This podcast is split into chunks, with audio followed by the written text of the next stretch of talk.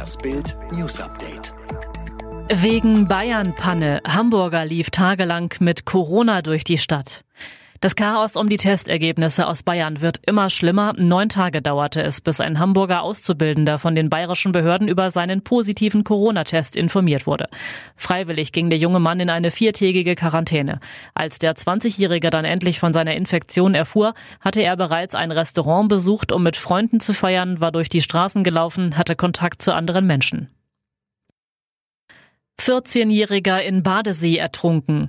Schon wieder ist ein junger Mensch ertrunken. In einem Naturbad in Schleswig-Holstein wurde Donnerstagnachmittag ein 14-jähriger Junge vermisst. 45 Minuten nach der Alarmierung entdeckten Rettungskräfte den Jungen. Sie zogen ihn aus dem Wasser, starteten die Reanimation. Doch der Junge starb. Seelsorger kümmern sich um die Freunde des Schülers. Nach ersten Ermittlungen war der Junge nicht Schwimmer. Kroatien meldet Corona-Rekordzahlen.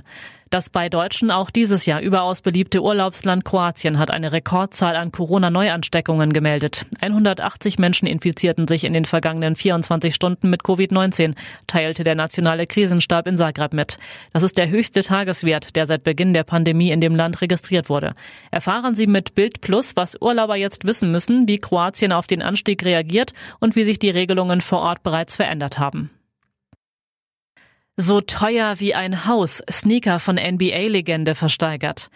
Es ist die höchste Summe, die jemals für Sportschuhe gezahlt wurde. In New York ist ein paar getragene Turnschuhe von NBA-Legende Michael Jordan unter den Hammer gekommen.